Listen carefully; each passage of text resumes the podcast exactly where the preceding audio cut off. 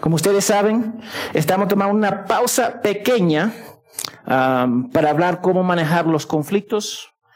Ahora, no es para alguien particular, pero es para todos nosotros, incluyendo mi persona. Entonces, como iglesia debemos aprender cómo manejar los conflictos para la gloria de Dios.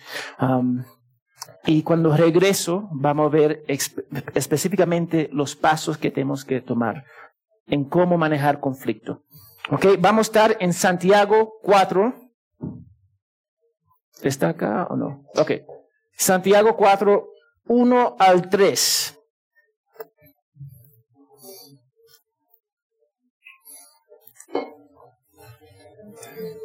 Santiago 4, 1 al 3. Amén, amén, amén. Ok, dice la palabra de Dios. ¿De dónde vienen las guerras y los conflictos entre ustedes? ¿No vienen de las pasiones que combaten en sus miembros? Ustedes codician y no tienen, pero por eso no cometen, por eso cometen homicidio. Son envidiosos y no pueden obtener, por eso combaten y hacen guerra. No tienen porque no piden, y piden y no reciben porque piden con malos propósitos para gastarlos en sus placeres. Vamos a orar. Señor, gracias por tu palabra.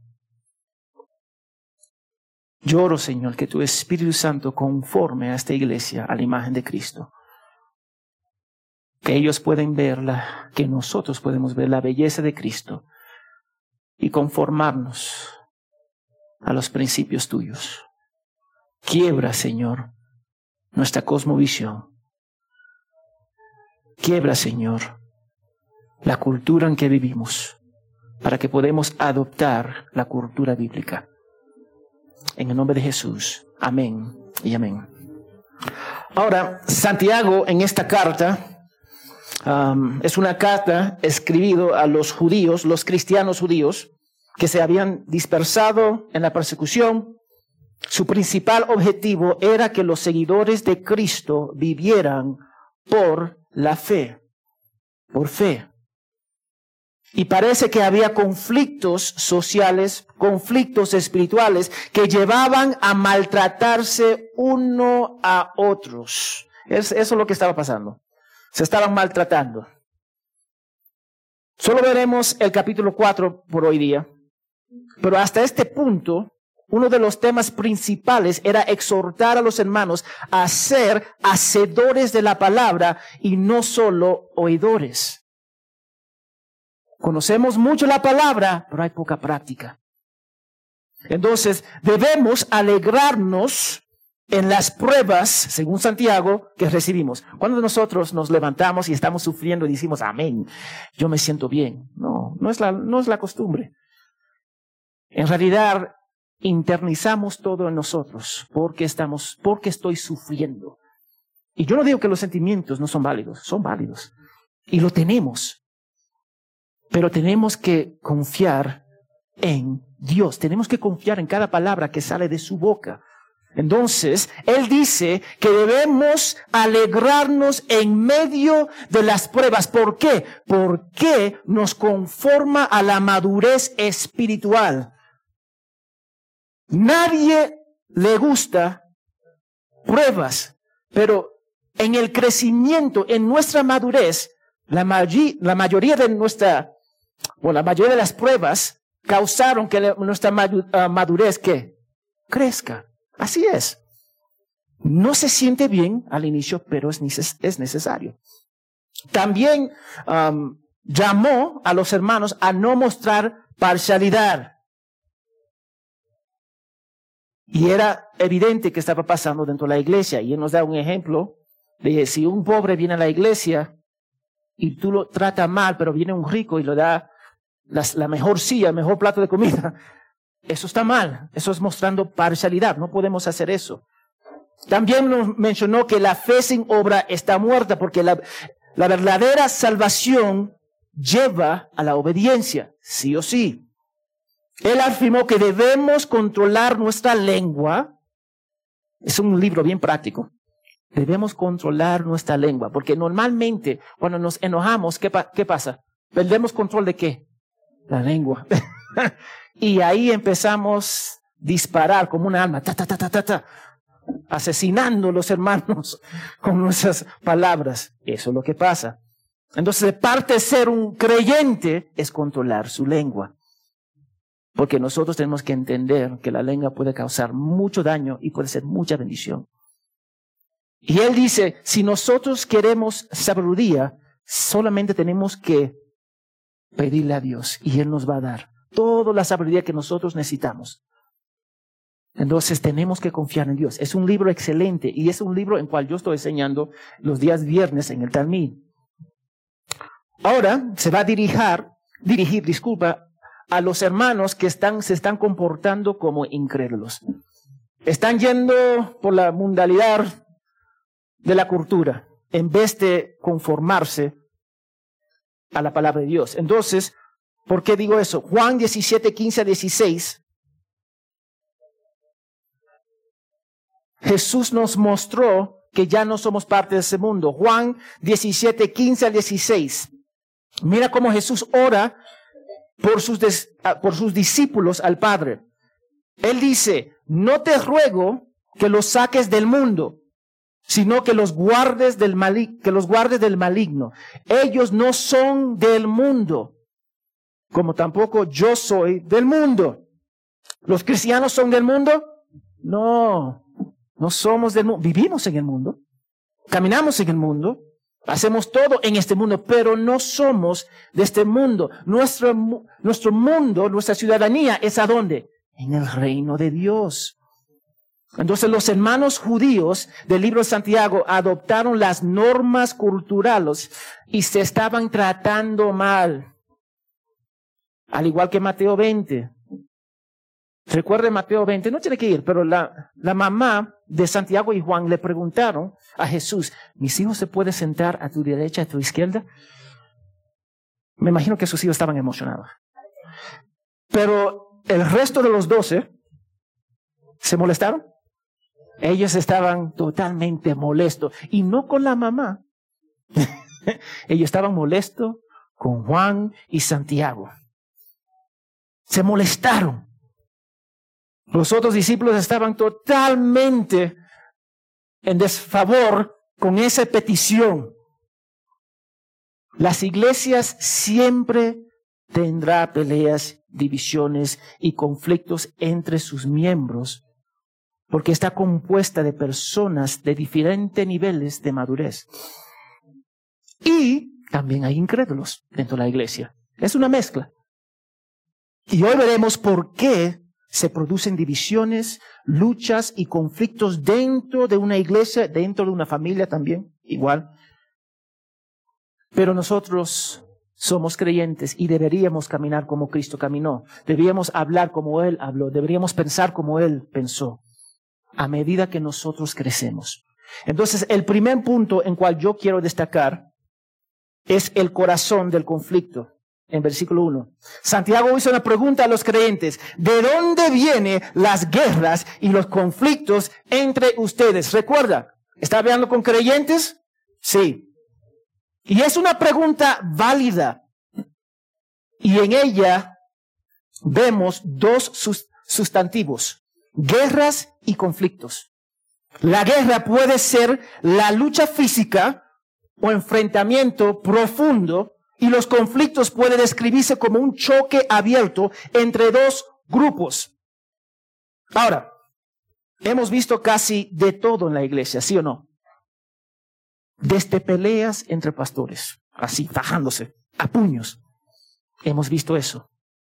Hemos visto engaños, robos, adulterio, incesto, violaciones dentro de la iglesia. Y también hemos visto hermanos sacrificando su vida para el Señor. Hemos visto hermanos que se entrega totalmente a la palabra. Vemos de todo. Así es. La Biblia está llena de conflictos y correcciones de Dios hacia su pueblo. Vamos a 1 Corintios 5, 1, al 3, por favor. 1 Corintios 5, 1 al 3.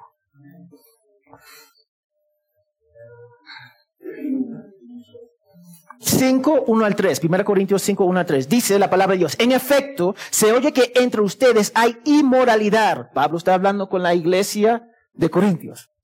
En efecto, se oye que entre ustedes hay inmoralidad y una inmoralidad tal como no existe ni siquiera entre los gentiles, al extremo de que alguien llene la mujer de su padre. Dime si eso no es un escándalo. Es un escándalo. Estamos hablando dentro de la iglesia. Y ustedes se han vuelto arrogantes en lugar de haberse, ¿qué?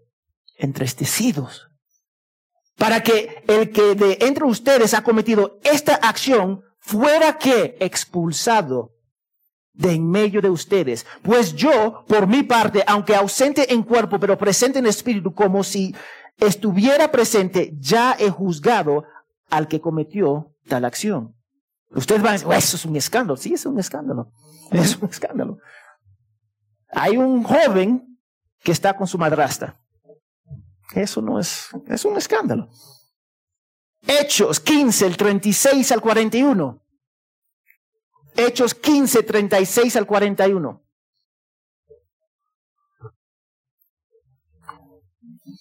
Amén. Ahora, dame un contexto acá. Pablo y Bernabé, ellos fueron separados por el Espíritu Santo para trabajar juntos. Entonces, y mira cómo terminaron.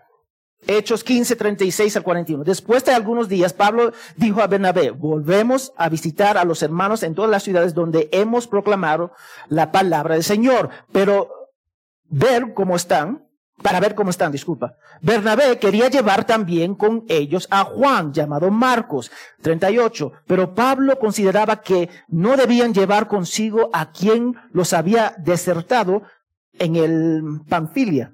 Y los había acompañado en la obra y no los había acompañado en la obra, disculpa. Se produjo un descuerdo tan grande que se separaron el uno del otro. Bernabé tomó consigo a Marcos y se embarcó rumbo a Chipre. Y Pablo escogió a Silas y partió siendo encomendado por los hermanos a la por la gracia del Señor y viajaba por Siria, Cecilia, confirmando a las iglesias. Dos hermanos separados.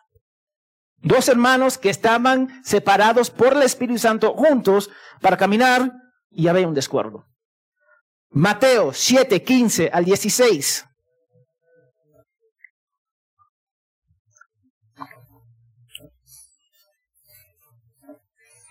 Mateo 7, 15 al 16. Dice la palabra de Dios.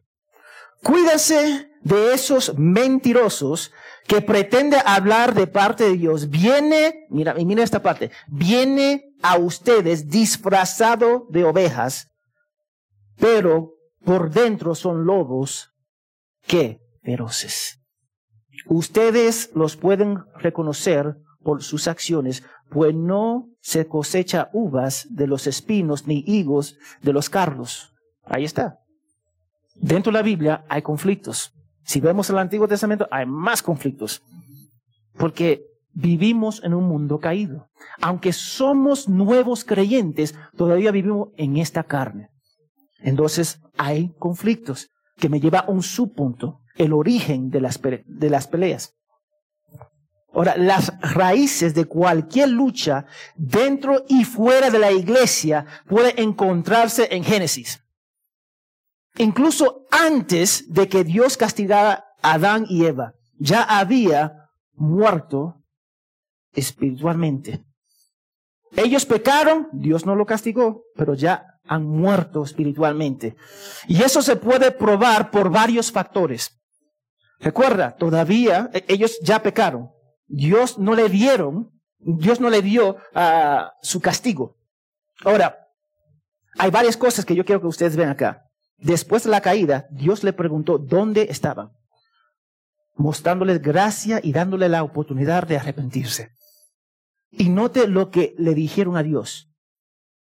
Tenían miedo de que estuviera desnudos, así que se escondieron. Él tenía, ellos tenían miedo que estaban desnudos, entonces se escondieron. No tenían miedo de la santidad de Dios. Nota, ellos no tenían miedo de la santidad de Dios, de desobedecer o de su nueva capacidad de distinguir entre el bien y el mal. Inmediatamente ellos estaban temerosos de Dios. Entonces huyeron de él. Inmediatamente Dios pasó de ser el propósito principal de sus vidas a ser ellos mismos el centro de sus vidas. Antes era Dios, ahora son ellos mismos. Yo me di cuenta que yo estoy desnudo en vez de reconocer la santidad de Dios. Y Dios le mostró aún más gracia y les presentó otra oportunidad para arrepentirse. Le preguntó, ¿han comido del árbol que les dije que no comieran? Arrepiéntete. Y después Adán culpó a su mujer y después culpó a Dios. Eva culpó a la serpiente. Pero fíjense en lo que nadie hizo. Nadie reconoció ni asumió la responsabilidad de sus actos. Ahí está el detalle. Nadie se dio cuenta. Fue mi culpa. Ahora, los que son casados, porque es más fácil para conocer, ¿cuántas veces nosotros estamos luchando con nuestro cónyuge y pasa tanto tiempo, nos olvidamos del pleito? Pasa. Pero están peleados. Y cada uno quiere echarle, tú hiciste esto, tú hiciste esto. Pero nadie quiere tomar la responsabilidad de sus acciones. ¿Por qué? Porque nació acá. Nosotros no queremos tomar la responsabilidad. Nadie quiere decir, yo fallé, hice esto. Y está causando guerras y conflictos dentro de la iglesia en cual, de los hermanos en cual Santiago está hablando. ¿Por qué? ¿Por qué nosotros hacemos eso? Vamos a Éxodos 21, 23 al 25. Éxodo 21, 23 al 25.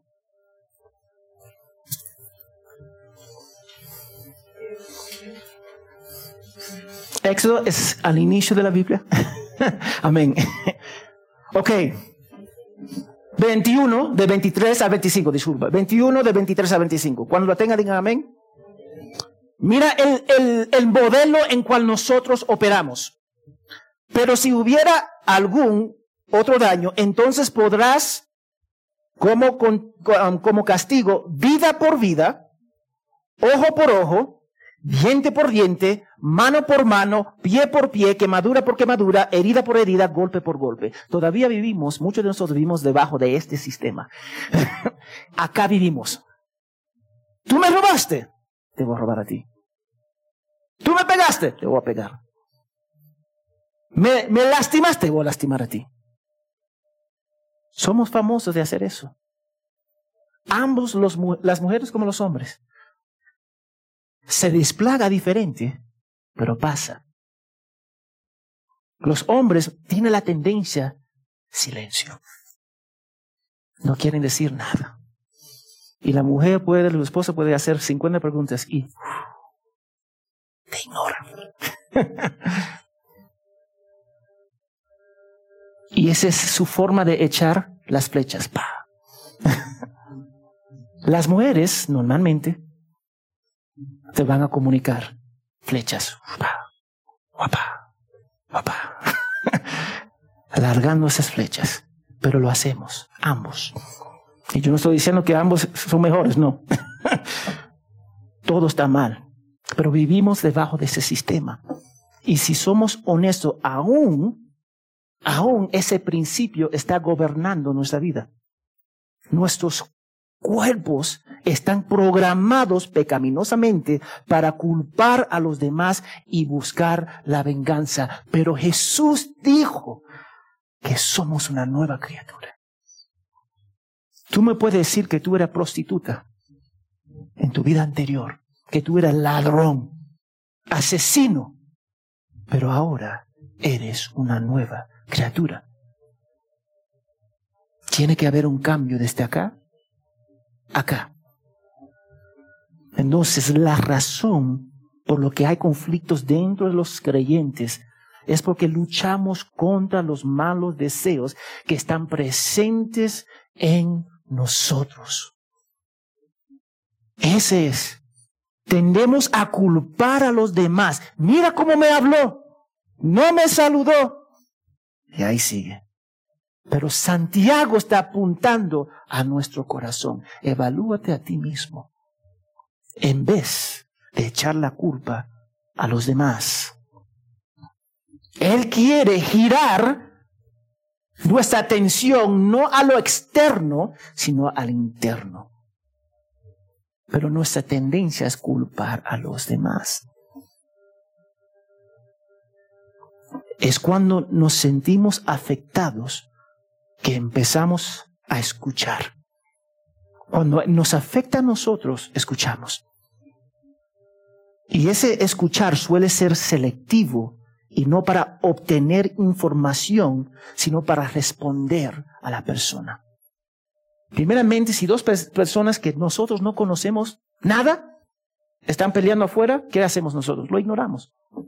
Están borrachos. Lo ignoramos. Pero cuando nos afecta a nosotros, empezamos a qué? A escuchar. Y después, normalmente, nuestra, nuestra escuchar es selectivo. Ella me dijo eso, y entonces yo, yo estoy preparando mi argumento, mi corazón y mi mente, y no escucho, dejo de escuchar lo que él o ella me dice. Es la norma del ser humano. Cuando nos afecta personalmente, ahí empezamos a escuchar. Y queremos escuchar lo que nosotros queremos escuchar. Pero pregúntale a una persona en medio del pleito, ¿qué responsabilidad tienes en ella? Yo, mira, hay varias parejas que se acercan a mi persona y me dicen, él hizo A, B, C, D. Y me da una lista.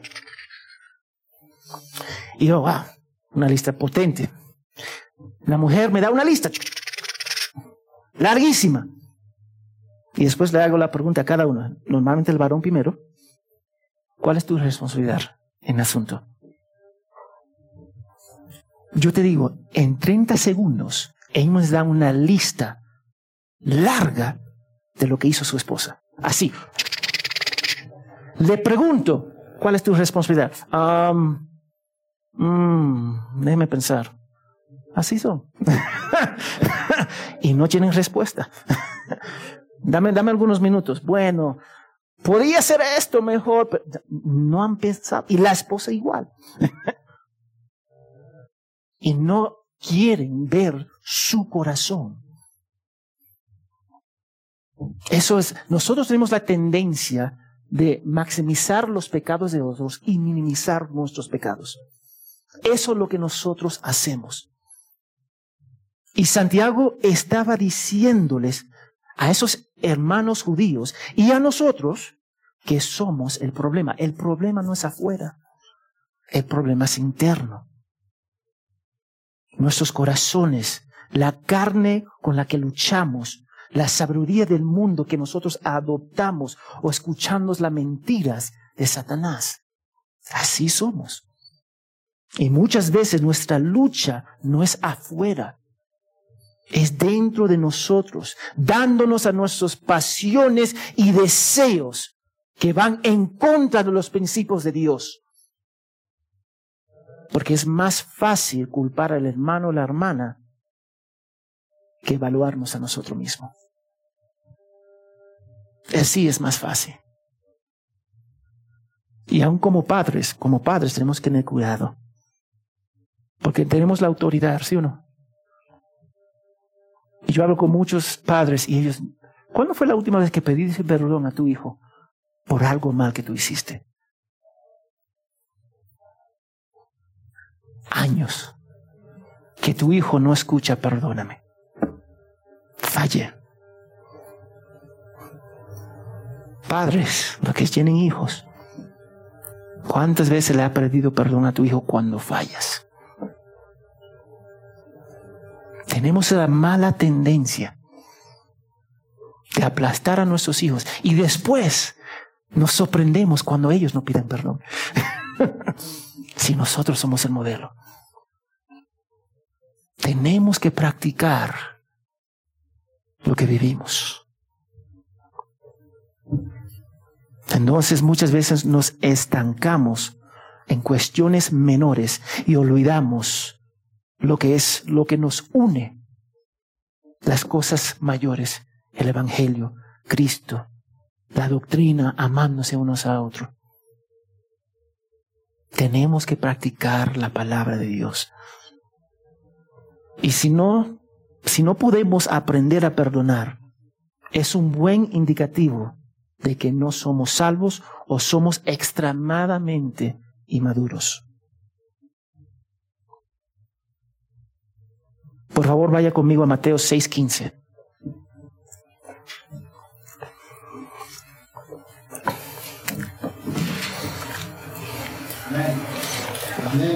Dice Mateo 6:15, pero si no perdona a los hombres,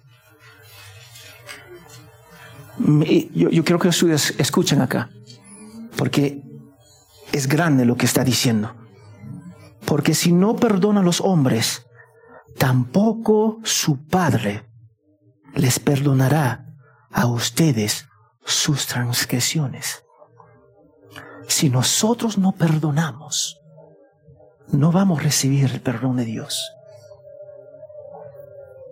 Está diciendo que está rechazando la gracia de Dios en Cristo. Él, él está dispuesto a perdonar todos tus pecados, cada uno de ellos. Pero nosotros no podemos perdonar una persona porque nos ofendió a mí. Porque yo soy el Dios de mi vida. Él no es el centro. Estamos más preocupados por la honra nuestra que la honra de Dios. Pero si lo que no se dan cuenta está mostrando o que no son creyentes o hay un mal entendimiento del Evangelio. Si no podemos perdonar, no entendemos el perdón de Dios. Dame, dame hacerle una pregunta. ¿Alguna de las ofensas que su hermano le hizo se compara a la ofensa que usted le hizo a Dios durante años? Jamás. Y Él nos perdonó. Y yo quiero ponerlo en, perspectiva. Nosotros, si pudiéramos, arrancamos a Dios de, su trono y tomaremos su trono. Y Él nos perdonó. Y nosotros no queremos perdonar. No debería ser así. Dios nos perdonó por desear no solamente su trono, difamar su nombre, alabar a otros dioses, rechazar a su Hijo, servir a los ídolos y hacer lo que nuestro corazón quiere, quiere hacer. Nos perdonó. Si Él nos perdonó a nosotros, nosotros debemos perdonar a los demás. Y déjame decirte, no va a ser fácil. Escúchame ahora, no va a ser fácil. ¿Por qué? Porque está ligado con nuestras emociones. Está ligado así y no queremos separarlo. Pero tenemos que poner al costado nuestras emociones, nuestros sentimientos y obedecer la palabra de Dios. A pesar de lo que yo siento, tengo que obedecer la palabra de Dios. A pesar que yo estoy cansado, tengo que amar a mi esposa. A pesar que me siento mal, tengo que trabajar y proveer por mi familia. Tengo que hacerlo. Y cuanto más los principios de Dios. Cuanto más obedecer a Dios. Y cuando Él dice, hijos, adolescentes, obedezca a tus padres, obedecen padres que establecen normas y límite con tus hijos, hazlo. Pedí perdón, pide perdón, aunque te cuesta. Y a decirte, le costó más a Dios. Aplastó a su hijo para perdonarte. Que me lleva al segundo punto, la motivación de los conflictos, el versículo 2. Miren lo que dice el versículo 2. Ustedes codician y no tienen, por eso cometen homicidio. Son envidiosos y no pueden obtener, por eso combatan y hacen guerra. No tienen porque no piden. En el versículo 2, Santiago dio la motivación de por qué estaban peleando. Le, dio ahí mismo. Y nosotros peleamos, ¿sí o no? ¿Hay pleitos entre nosotros? Vamos, vamos a ser sinceros. Sí, hay pleitos. ¿Hay pleitos entre hermanos? Sí hay pleitos. ¿Hay pleitos en, tu pareja? Sí hay pleitos. Hay pleitos. Tenemos que entender eso. a veces, como padre, hay pleitos con mis hijos. Y esos pleitos me llevan, wow, quiero darle un puño a mi hijo. Yo voy a ser sincero. Yo soy, soy ser humano. a veces me llegan, llego hasta el límite y yo digo, ay Dios, dame la fortaleza. Pero eso no significa que no amo a mis hijos. Pero tengo que evaluar mi corazón. A ver si mi molesto es parte de mí o es algo que él, ellos tienen que aprender. Y aún así no puedo llevarme por mis emociones. Todas las peleas tienen un origen. El problema es, es que pensamos que son palabras o acciones herientes de otras personas. Nos quedamos ahí. El origen de los pleitos son, son pasiones pecaminosas, codicia, las envidias que lleva a matar, guerras y hacer nuestro berrinche. Eso es lo que es. Nada más y nada menos. Y los resultados de esos conflictos son deseos pecaminosos, egoístas y nunca estamos satisfechos. Queremos más. Queremos ganar la batalla. Queremos ganar la guerra. Yo he hablado con parejas, parejas que no, ellos quieren ganar la guerra. En ganando la guerra pierden su matrimonio. En ganando la guerra pierden a sus hijos. Porque ellos tuvieron la necesidad de ganar yo voy a ser exitoso. Porque todo gira alrededor de qué? Mí. Y las pasiones acá son, son deseos autogratificantes, los placeres del mundo. Estamos hablando de codiciar, que es un, deseo intenso por algo o alguien particular, por encima de Dios. Eso se llama idolatría hermanos. Eso se llama idolatría. Y dame decir, ¿la idolatría es un pecado pequeño en frente de los ojos de Dios? No. Mira lo que dice primera de Juan 2, 15 al 16, por favor. Primera de Juan 2, 15 al 16. Dice, no amen al mundo ni las cosas que están en el mundo. Y si alguien ama al mundo, el amor del Padre no está en él. Porque todo lo que hay en el mundo, la pasión de la carne, los, la pasión de los ojos y la arrogancia de la vida, no proviene del Padre, sino del mundo. Santiago 4.4, vamos a ir a Santiago.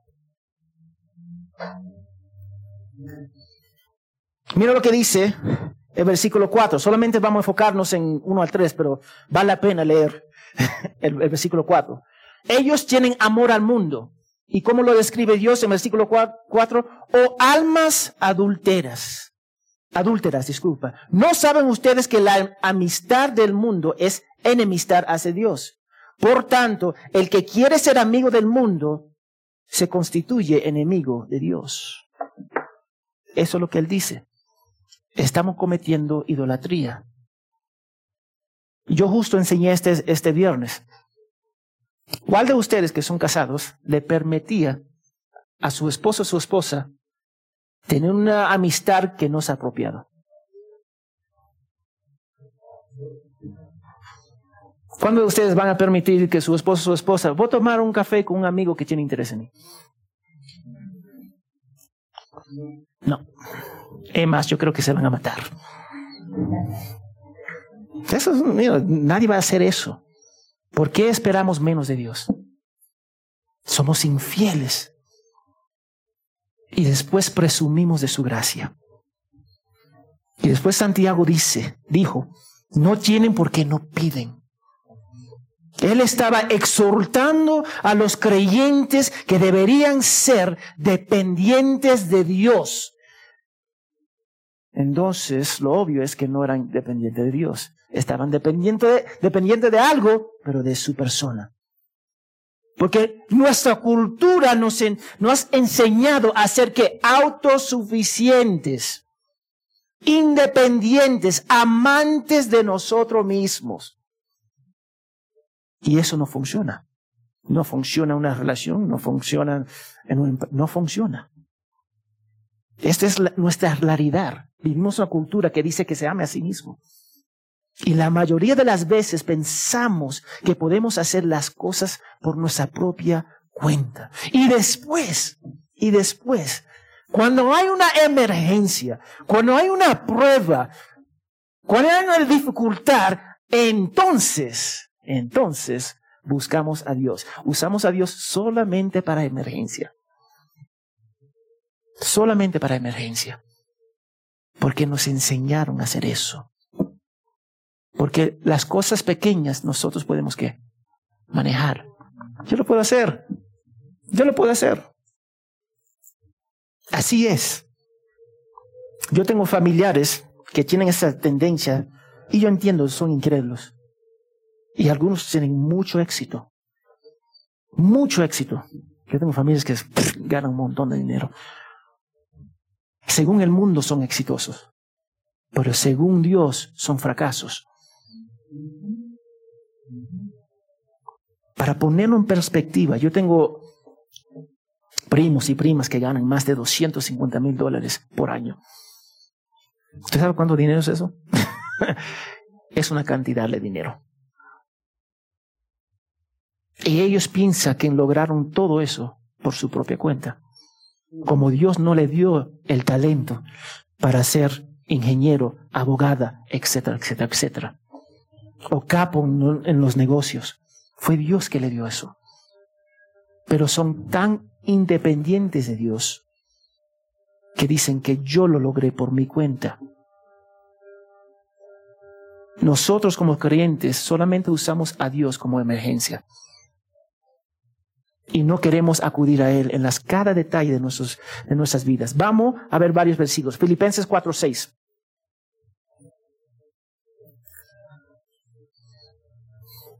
Filipenses 4:6, cuando tenga, digan amén. Dice, por nada están afanados, antes bien, en todo, mediante oración y súplica, con acción de gracia, sean dadas a conocer sus peticiones delante de Dios. ¿Dios quiere saber las cosas grandes?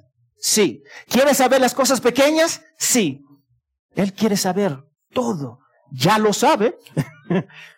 Pero la oración es el hombre humillándose en frente de su Señor por el medio que Él ha destinado para comunicar con Él.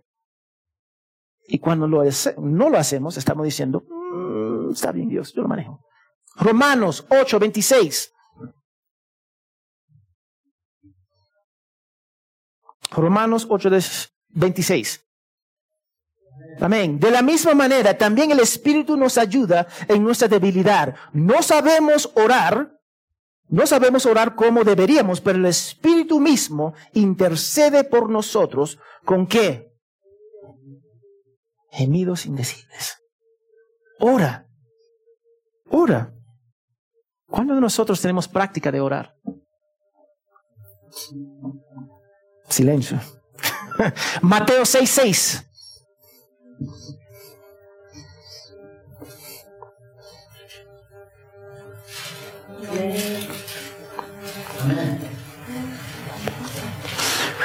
Pero tú, cuando ores, entra en tu qué? Aposento.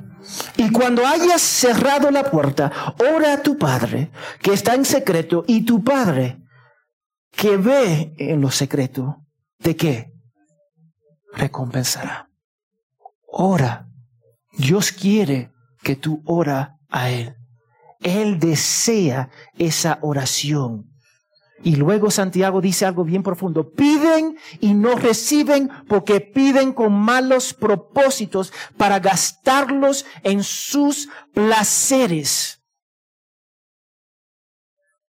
Ok, cuando eran niños y tu papá te daba, bueno, en mi caso 25 centavos. Yo con esos 25 centavos caminaba así. Ah, ahora yo voy a la tienda, voy a la bodega para comprar todos los dulces que yo puedo comprar. Y compraba dulces de chile. Entonces 25 compraba. para extender la plata. Yo gastaba en solo lo que yo quería gastar. Yo gastaba en mis deseos. Nada más y nada menos. Lo que yo deseaba. Y cuando empecé a trabajar, mi mamá me dijo, me ayuda en la familia, ayuda con algo. Y yo, mira, no lo dije así porque me, iba a dar un pecozón, pero mi corazón estaba así. ok, ma. así estaba. Y si podía evitarlo, lo evitaba. Si ella no dice nada, no voy a decir nada, yo sigo adelante y, me quedo con mi dinero. Porque lo que el ser humano desea es siempre es para satisfacer sus deseos. Queremos gastar de forma egoísta. Y, y, tú piensas que cambia, no cambia. Cuando era cinco o seis años y 25 centavos a la bodega. Ahora quiero otra moto. no cambia las cosas. No cambia. Y yo siempre planteo la idea, esposa, esa moto sería excelente. Y ella dice, no. Una mujer inteligente. no cambia las cosas. Y me imagino más tarde algo más. Porque nuestro deseo es invertir en nosotros mismos comprar lo que nosotros necesitamos para no usarlo. Eso es lo que pasa. Eventualmente lo usamos o lo regalamos. Queremos codiciar, queremos las cosas para nuestro propio interés. Y a veces aún oramos así. Dios, ame rico. Yo quiero ser rico. Voy a bendecir la iglesia. si no, no son fiel ahora, menos va a ser fiel cuando tienen dinero. Pero así eh, oran, Dios quiero ser rico. Dios castiga a esa persona que me lastimó. Dame una casa. Dame una familia. Déjame casarme. Y aún pide, déjame casarme con un incrédulo. Así somos. Dios, dame hijos para ayudarme en la casa.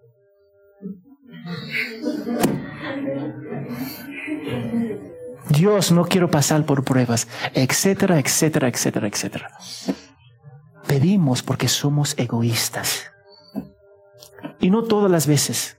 Y además, le pedí una casa no es malo. Ojo, yo pido eso. No es malo. Pero cuando se convierte una demanda a Dios, es un ídolo. Y tenemos que recordar eso. Santiago no estaba diciendo que, que no se permite disfrutar los placeres de la creación de Dios. Y tenemos que cuidarnos de eso. Porque hay muchos de nosotros que no queremos disfrutar nada un plato rico, una caminata. No, no, no, no, no, no. Yo quiero solamente gozarme del Señor.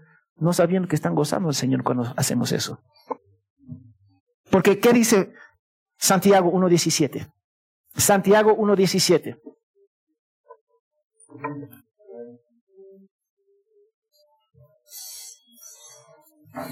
Uno dice, toda buena dádiva ¿qué significa todo? Todo, gracias. Toda buena dádiva y todo don perfecto viene de lo alto, desciende del Padre las luces, con el cual no hay cambio ni sombra de variación. Todo bueno viene de Dios. Cuando disfrutamos de los beneficios de la creación de Dios, estamos glorificando su nombre. Es excelente. Simplemente tenemos que colocarlo en la prioridad correcta. Yo puedo amar a mi esposa. Yo, yo, simplemente no puedo colocar a mi esposa sobre Dios. Yo puedo amar las motos, y amo las motos, pero no puedo colocarlo sobre Dios y no puedo colocarlo afuera del orden sobre mi esposa, sobre mis hijos, porque pasa. Lo que nosotros amamos lo colocamos sobre cosas que no deberíamos colocarlo sobre. ¿Qué dice Salmo 37.4? Salmo 37.4. Dice, Salmo está en medio de la Biblia. Ama al Señor con qué? Ternura. Y Él cumplirá tus deseos más profundos. Mira el orden.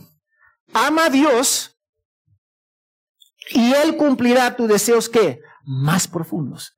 No dice que te ama a ti mismo. El orden es amar a Dios y Él va a cumplir tus deseos profundos. Ahora, para algunos eso es morir por la fe. pero Él te va a dar tus deseos más profundos. Y cuando yo digo eso, no lo que nosotros queremos, sino lo que Él quiere por nosotros. Eso es lo que significa. Y lo que Santiago estaba diciendo era que, que pedimos con deseos egoístas o prioridades equivocadas. Y la Biblia también nos da muchos ejemplos. Vamos a Lucas 9, 51 al 56. Ángela. Ángel, ¿puede abrir esa ventana, por favor? Porque soy caliente, por favor. Estoy. 9, 51 al 56.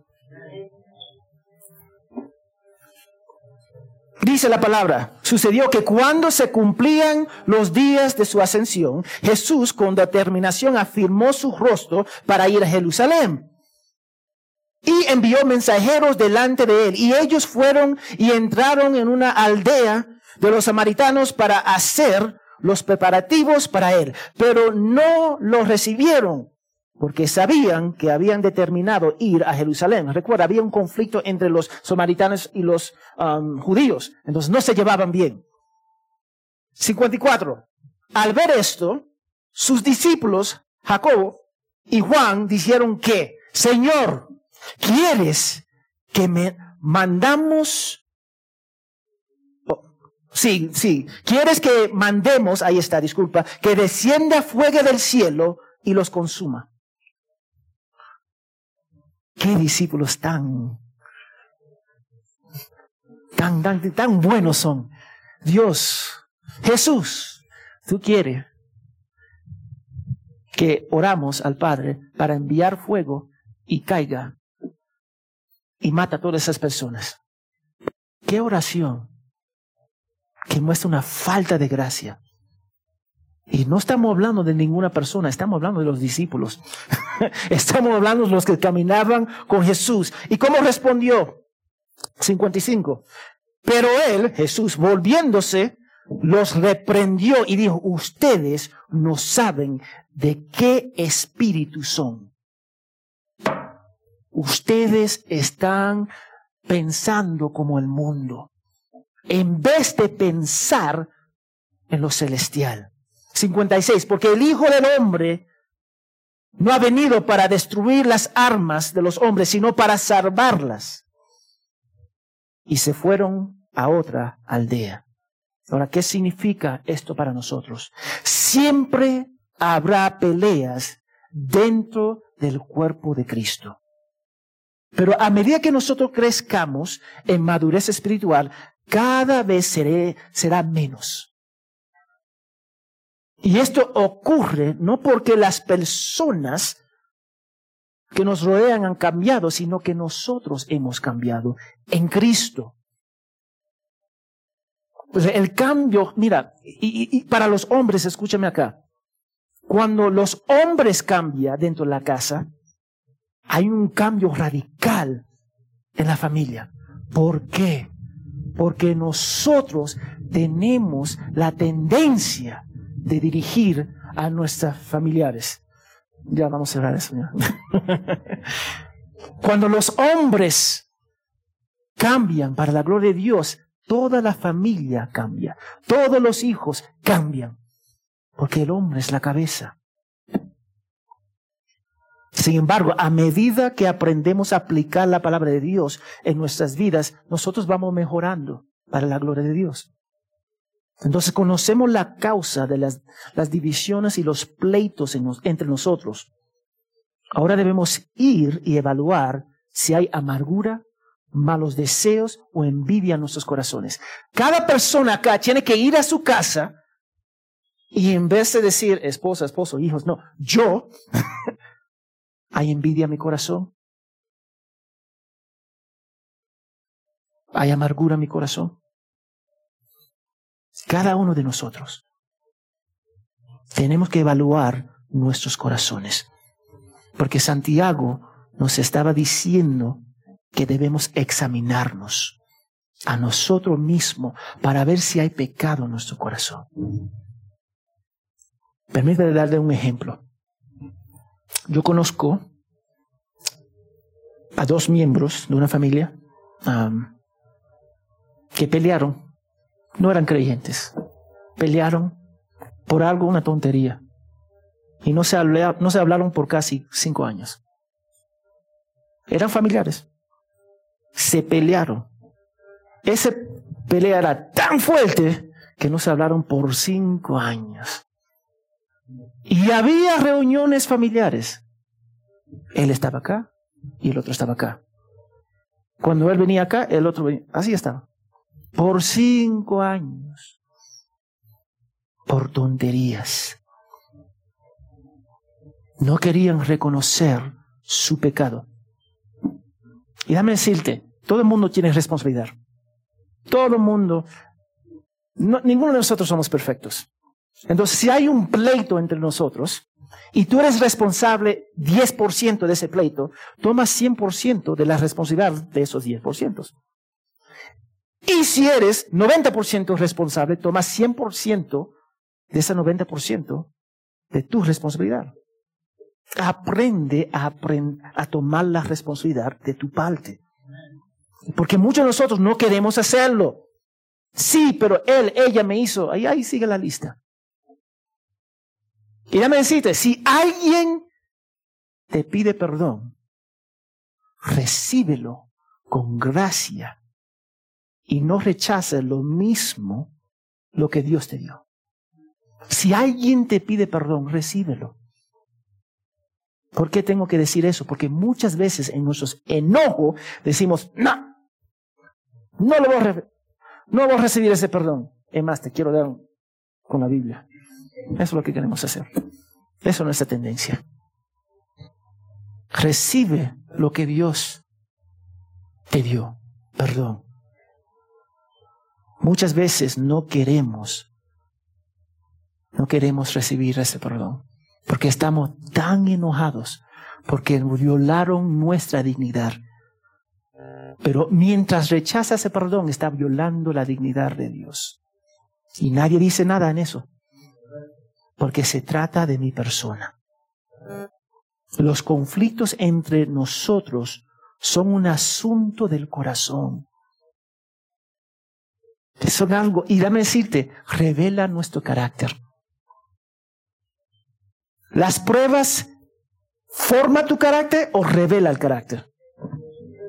Revela el carácter. Entonces, cuando estamos pasando por dificultad, revela nuestro carácter. ¿Dónde tenemos que crecer? Porque muchas veces damos la espalda uno al otro por tonterías. Y no debemos hacer eso. Y siempre tenemos que recordar, primera de Juan 1.9. Y ya está, estamos terminando.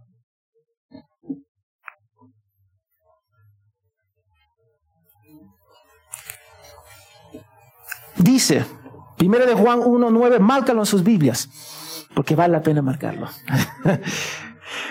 si confesamos nuestros pecados, Él es fiel y justo para perdonarlos los pecados y para limpiarnos de toda maldad. Jesús pagó también por este pecado. Y tenga la seguridad de que tenemos el perdón en Cristo. Pero tenemos que ponerlo en práctica. Y en dos semanas vamos a ver cómo ponerlo en práctica. Cómo nosotros podemos, los pasos, paso por paso, cómo deberíamos manejar el conflicto. Ya vimos el corazón de ella, de a dónde viene. Es desde Génesis, de nuestro corazón. Ahora, Dame decirte algo, si ustedes no son creyentes, y cuando yo digo creyentes, significa que no han depositado su fe en Cristo. Si tú vienes a Cristo, eso no significa que va a eliminar todos los conflictos que tú tienes con los demás. Eso no significa eso. Pero sí va a eliminar un conflicto que tú tienes con Dios. Si nosotros no somos creyentes, significa que estamos como enemigos con Dios. Estamos en su contra. Y esa enemistad solamente se puede sanar confiando en Jesús. Porque dame decirte, si mueren hoy día, tendrá que encontrarte, encontrarte con tu peor enemigo, que sería Dios. Y Él te va a juzgar por cada pecado que tú hiciste. Y por más importante, por rechazar a Cristo. Y te va a enviar al infierno y va a ser totalmente justo para hacerlo. Porque rechazaste su gracia. Todavía hay esperanza, pero debe y tienes que humillarte, arrepentirte de tus pecados ante Dios y poner toda tu confianza en Cristo. Vamos a orar. Señor, gracias por tu palabra, gracias por tu fidelidad.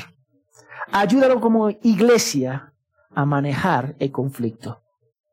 Y sabemos, Señor, que vamos a tener conflictos entre nosotros. Pero en esos conflictos revela nuestro corazón. Revela cómo tratamos a los demás. Revela la madurez y las áreas en cual nosotros tenemos que crecer. Gracias, Señor, por tu palabra. En el nombre de Jesús. Amén y amén.